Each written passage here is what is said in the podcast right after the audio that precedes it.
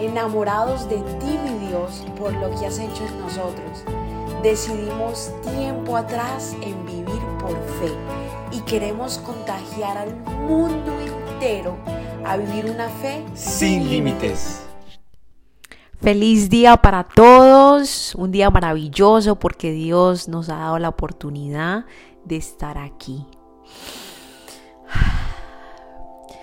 Estamos respirando, qué bendición, qué bendición, qué bendición. Eh, capaz en este día estés enfrentando algo bien duro. No sé, capaz una enfermedad, capaz una separación, capaz eh, algo con tus hijos, algo en tu trabajo y tienes como un hueco en el alma. No sabes qué hacer. no te hallas. Así todo me atrevo a decirte que es un día maravilloso porque estás viva, estás vivo.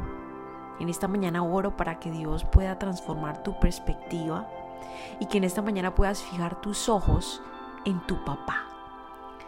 ¿Por qué? Porque si tú fijas tus ojos en tu papá, así todo las cosas estén patas arriba, vas a decir gracias Dios por un día más. Gracias poderoso Dios, porque las circunstancias que estoy viviendo hoy no definen un corazón agradecido hacia ti. No definen el decirte Padre gracias y el creer que algo vas a hacer. Tú tienes el poder. A ti te entrego absolutamente todo. Pero gracias Señor por un día más. Gracias Dios porque tú eres mi esperanza. En esta mañana Dios es nuestra esperanza. Porque a todos los seres humanos algo nos ocurre. No todo está al 100. Es por eso que Dios es nuestra esperanza, nuestra ayuda. Y es por eso que hoy quiero leerte Salmo capítulo 56, versículo 9. Pero antes, Padre, te invitamos a este lugar, Espíritu Santo, llénanos de ti. Lléname, Señor, llénanos. Amén. Dice, mis enemigos emprenderán la retirada cuando yo aclame por tu ayuda. Una cosa sé, Dios está de mi lado. ¡Wow! Una cosa sé, que Dios está de mi lado. Puedo estar en la oscuridad más tremenda, eh, las cosas patas arriba, viviendo cosas muy duras, pero una cosa sé, que tengo a Dios de mi lado. En esta mañana recibe esta palabra. Dios está de tu lado. Mantente. Mantente ahí, agárrate de los brazos de tu Padre, porque Él está de tu lado. Fija tu mirada en Cristo. Fija tu mirada en Cristo. Así como Pedro, en el momento que empezó a caminar en, en, las aguas, en ese momento que empezaba a caminar, tenía la mirada fija en Cristo. Cuando él retiró su mirada de Cristo, de Jesús, fue allí donde empezó a hundirse, porque vio los vientos, vio la tempestad. Así que en esta mañana decidamos en este día fijar nuestra mirada en nuestro Dios porque Él está de nuestro lado.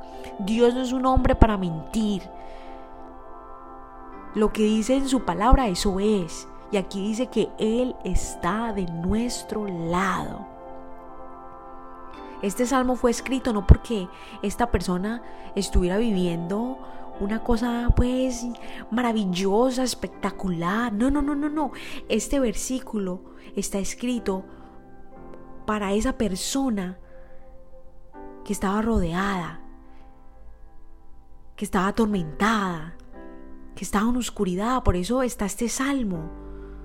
Porque él tuvo que pedir ayuda y en el momento que lo hizo se dio cuenta de que Dios estaba de su lado.